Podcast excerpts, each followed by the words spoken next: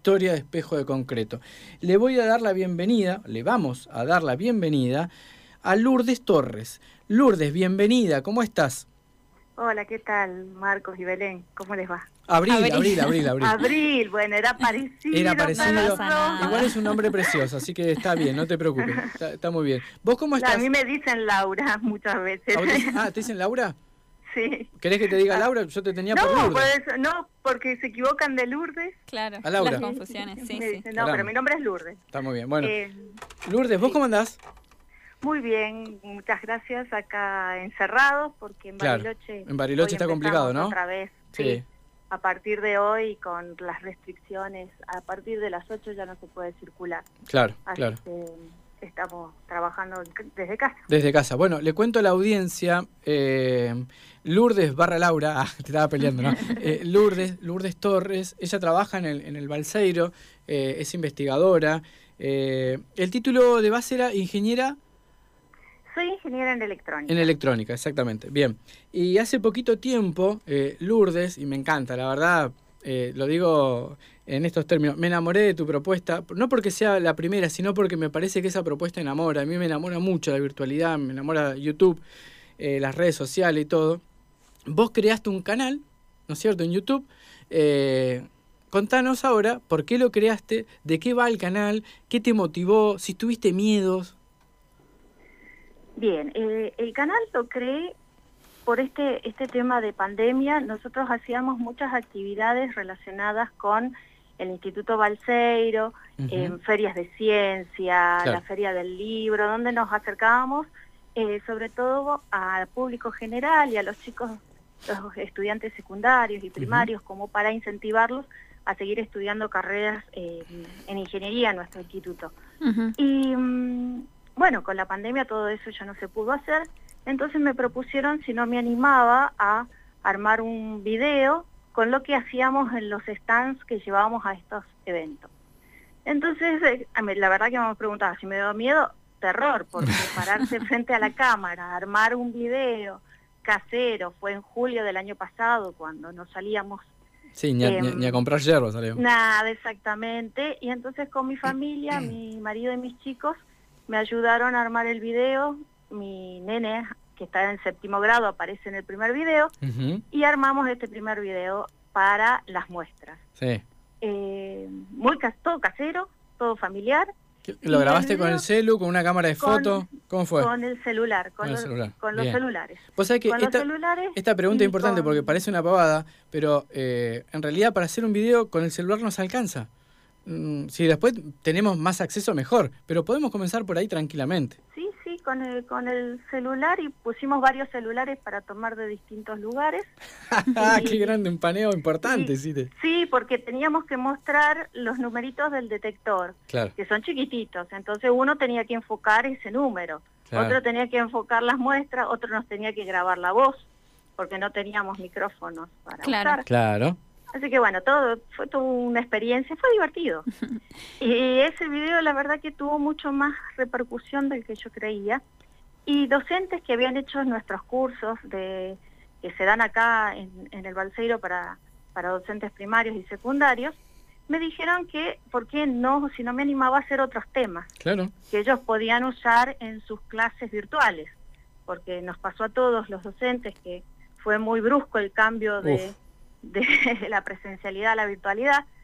Entonces ahí se me ocurrió empezar a hacer algunos videos cortitos para que los maestros y los profesores pudieran usar en el aula. Claro. ¿Cómo fue? Como disparadores o algo así, por eso son cortitos, sí, sí, sí. ¿Cómo fue adaptar este todo lo que estás acostumbrada este, a la presencialidad, a hacerlo en una plataforma en la que, primero que eh, es, nueva, digamos, en tu, en tu rutina este, profesional, pero además, eh, porque ya, ya sos creadora de contenido este, y tenés que adaptarlo de una manera mm, pedagógica para el público en el que estás, en el universo en el que te moves. Este, ¿Cómo fue este proceso de, de aprendizaje y, y, de, y de mezclarlo con todo lo que ya tenés, digamos, en tu bagaje?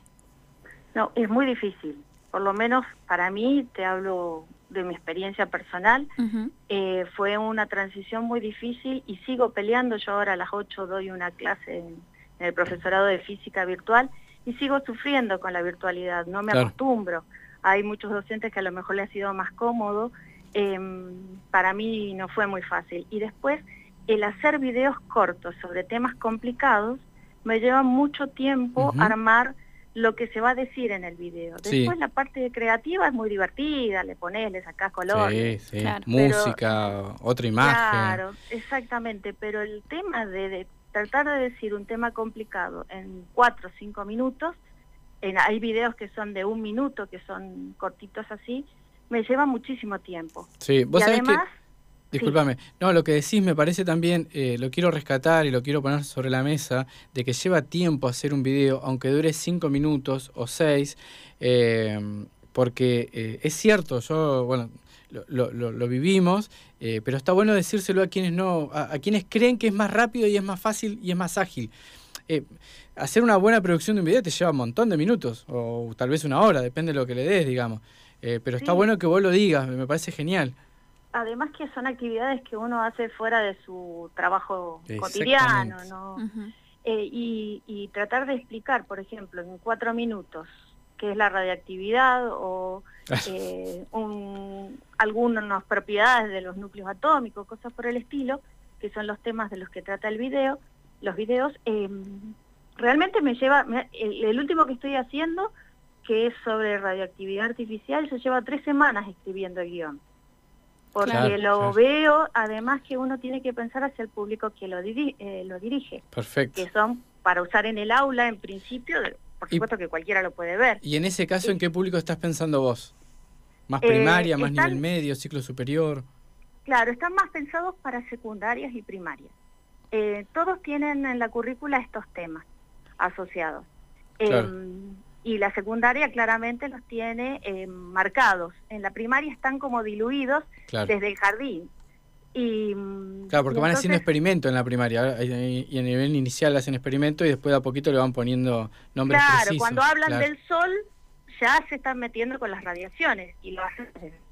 Sí, está muy bien. Entonces, eh, está pensado, por eso tiene dibujitos, colores, eh, distintas distintas cosas que sean más llamativas para, para un público un poco más infantil que eh, adultos. Pero, por ejemplo, em, me acaba de escribir una profesora de México, mirá vos hasta dónde están llegando. Qué lindo, qué linda noticia. Si los podía usar en sus clases de protección radiológica de la autoridad regulatoria. Pero sí. Yo me quedé así mirando, te digo, hace una hora me, me llegó ese mail, mirando, diciendo la autoridad regulatoria que debería usar Claro, eh, debe tener sus propios contenidos, digamos, claro.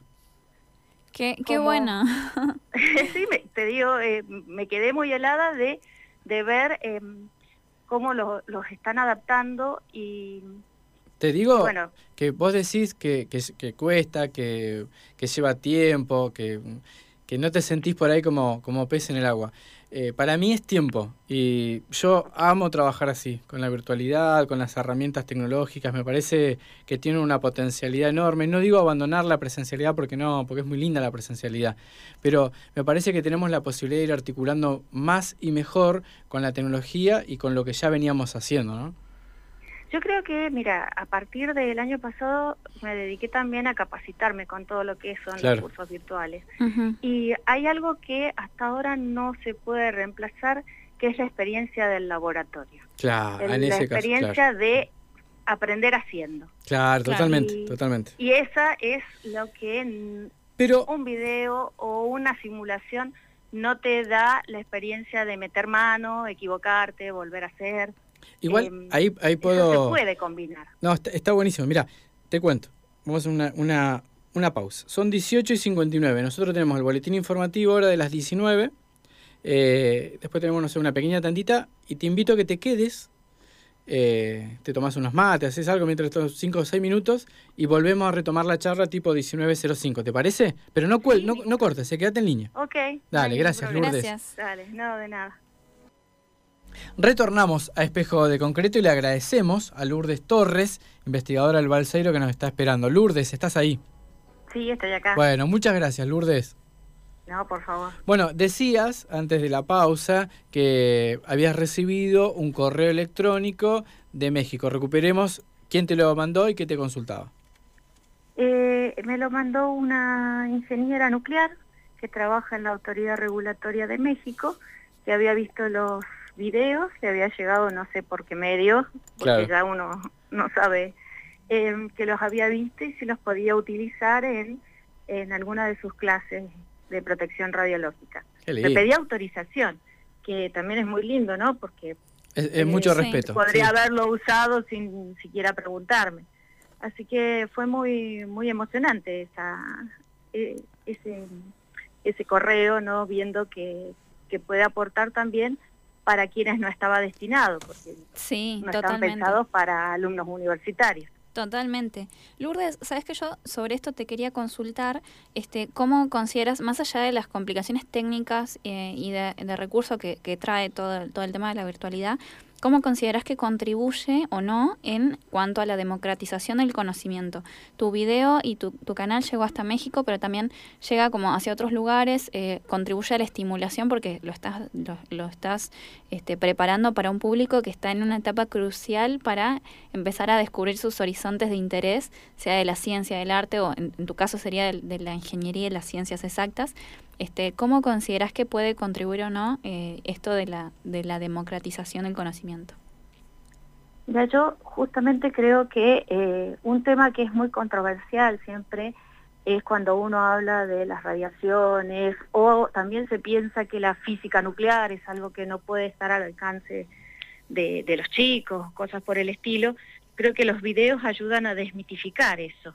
Em, lo que nosotros tratamos de hacer y es un, fenómeno a nivel mundial, ¿no? Que pocos eh, eh, eligen las carreras de ingeniería eh, para como, como profesión, entonces se busca en todos lados estimular a los chicos desde muy chiquitos para que se interesen en, estas carreras. Y yo creo que, como vos decís, que se pueda llegar a, un público que vos no sabés realmente a quién llega, ¿no? Porque están abiertos ahí eh, me parece que sí, que contribuye mucho a, difundir eh, y también a, a desmitificar muchas cosas asociadas a estos, a estos temas.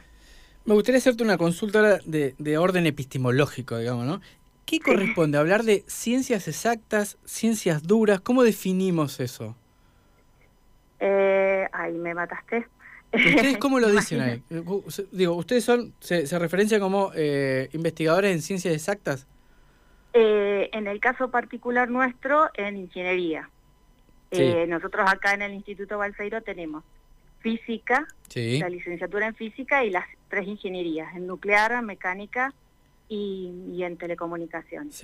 Entonces nosotros somos investigadores en ingeniería. Yo tengo un doctorado en ciencias de la ingeniería. O sea que en mm. particular eh, la física es una ciencia, se define también como ciencia natural la física, ¿no? una ciencia exacta y nosotros ingeniería. Bien, bien. Lourdes, y mencionando esto que de las ciencias en ingeniería, este, ¿cómo, cómo eh, has vivido vos eh, ser mujer en este ambiente? Es un tema complicado.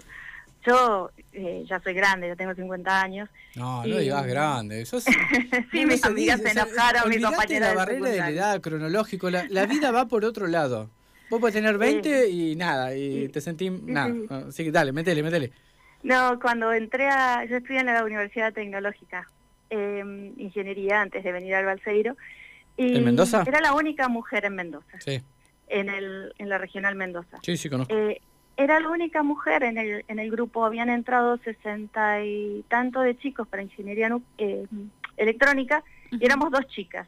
Una de las chicas al mes abandonó y me quedé yo sola.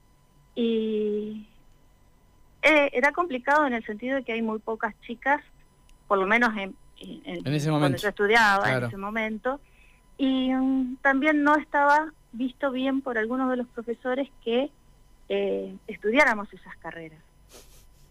Mm. No es fácil acostumbrarse. Eh, ahora yo creo que hay nuevos aires, que va cambiando un poco, em, pero han pasado ya 30 años de, eso. Y mira, yo, por ejemplo, cuando yo hice mi especialidad en la facultad en, televisión y, telecomunicaciones, hice las pasantías en un canal de televisión de Mendoza y cuando fui a pedir trabajo al canal, me dijeron, sí, sí, irías bárbaro en el noticiero. ¿Haciendo qué? Pregunté yo. Y a lo mejor presentando algo, el clima, alguna cosa. Digo, pero yo hice mis pasantías en ingeniería.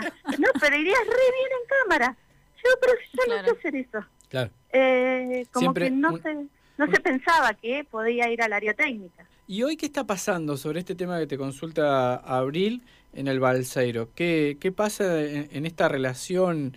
Eh, bueno, lo voy a plantear en términos binarios, diría Abril, eh, con la mujer y el hombre, los roles, eh, para qué está preparado uno, para qué está preparado el otro, o ustedes ya están avanzando y se están sumando a la ola de, de, mirarnos todos con más respeto y en condiciones de igualdad. No, no, hemos avanzado un montón. Hace un par de años, nosotros en el Centro Atómico, donde se ubica el, Instituto Balseiro, forma parte del Centro Atómico Bariloche, se armó un grupo de mujeres que fuimos un grupo de mujeres autoconvocadas que eh, generamos el grupo de mujeres del Centro Atómico Bariloche y, y, Pilcanideu, donde está la otra sede del Centro Atómico, y empezamos a trabajar justamente con, somos pocas acá, bueno, tratando de mejorar nuestra situación laboral, a las cuales se sumaron las estudiantes de del Instituto Balseiro y con todas nuestras gestiones, el año pasado el Instituto Balseiro, junto con la Universidad de Cuyo, eh, armó la Comisión de Género dentro del instituto, en donde tiene representantes de los docentes, estudiantes y no docentes, sé que hemos dado un paso muy importante. Eh, ¿Y los propósitos de, la, de esta comisión, cuáles serían? O sea, los más destacados, ¿no? ¿Cuál es el espíritu? ¿Qué buscan? Claro, lo que se busca es eh, justamente como decías vos recién, la integración de todos.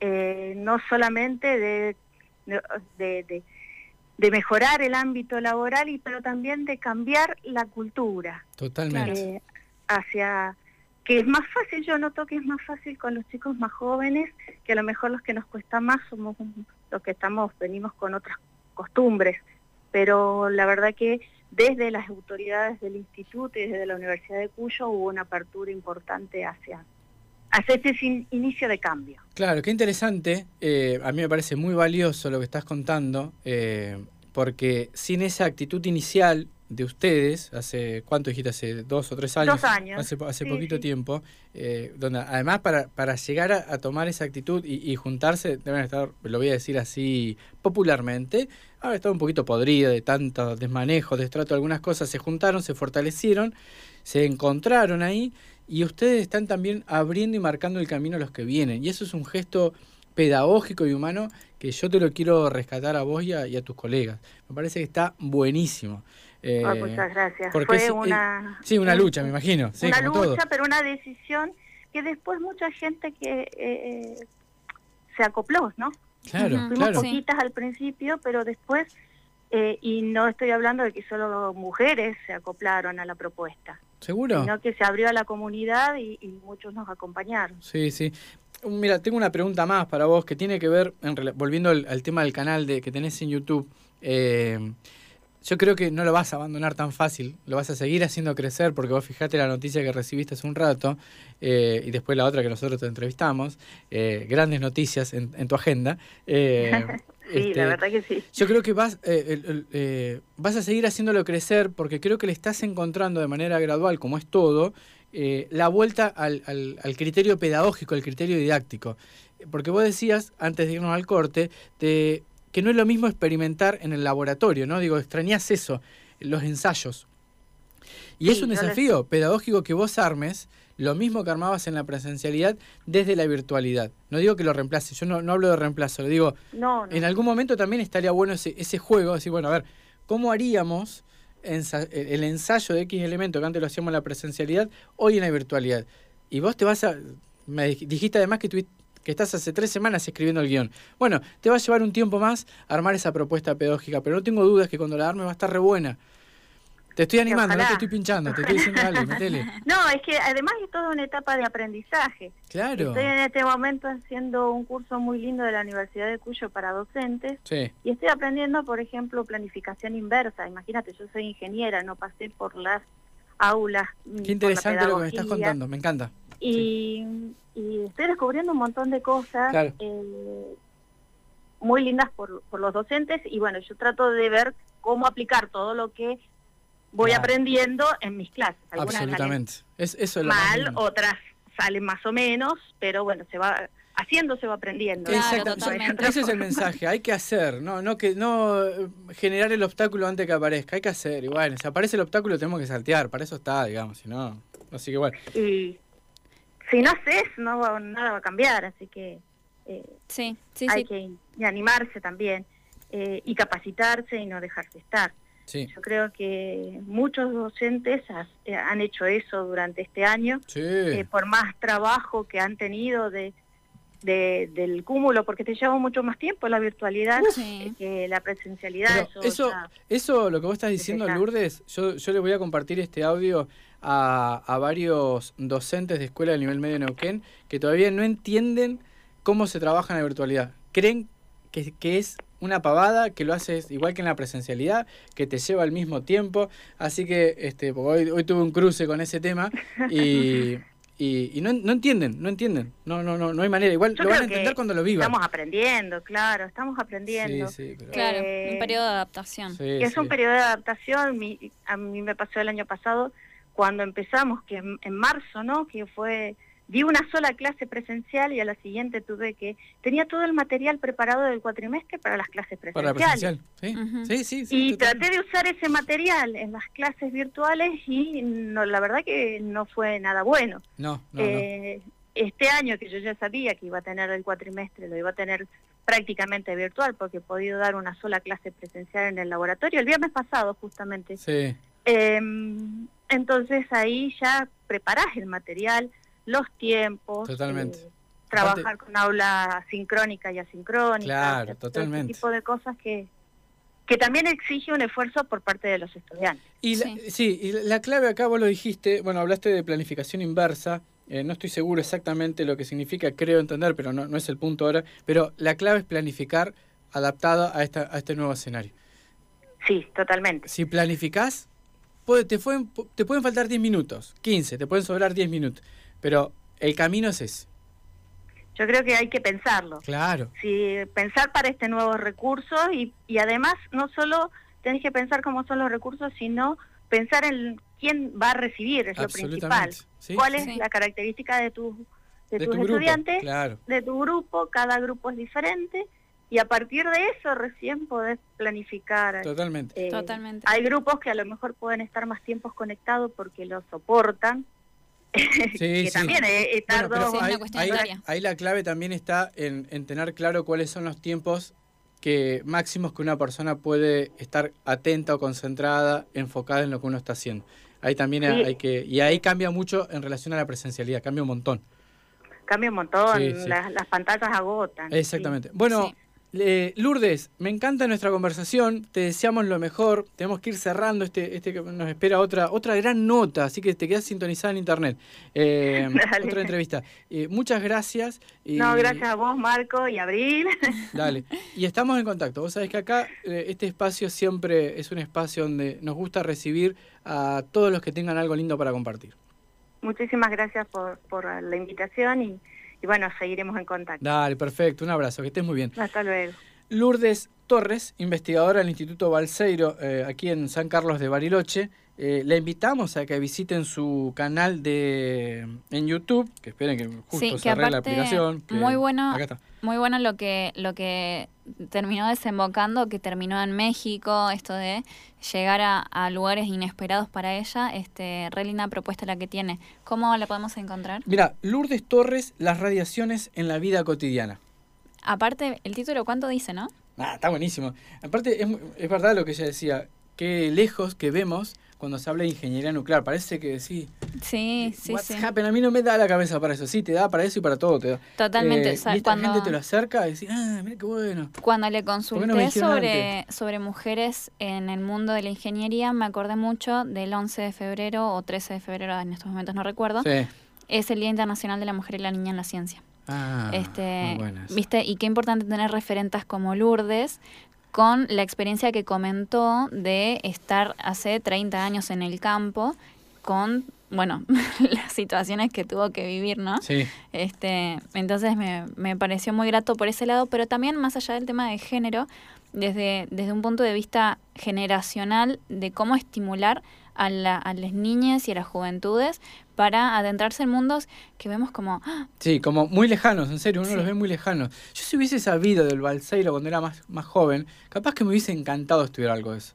Después de grande, cuando dije, no, estaba acá y yo estaba sí, mirando por sí, otro lado. sí. Creo Pero que bueno. en, ese, en, ese, en ese punto cumplimos un rol fundamental quienes ya estamos como recorriendo un camino, o sea, yo estoy como en el limbo, ¿no? Pero eh, creo que les Esto no se acaba hasta que se acaba. Así que mientras esté como con vida, dale. Creo que les adultos en ese sentido cumplimos un rol fundamental este, para acompañar, porque no es responsabilidad de las niñas ni de los no. adolescentes conocer todo, sino que es responsabilidad nuestra brindarles las herramientas y si no las tenemos, brindárselas como, mira, conozco, mira qué lindo lo que conozco y, y- y te lo comparto y hago lazos y hacemos lazos comunitarios, este, porque quizás nosotros desde la comunicación damos muchas herramientas y vamos conociendo gente desde otros ámbitos y podemos ir haciendo Sí, ese- sí. esos lazos. Me parece precioso y bueno, ahí entra el hermoso rol de la radio, Exactamente. por ejemplo. Esto es Espejo de Concreto. Nos quedan 34 minutos más. Ahora es el momento de un poco de música.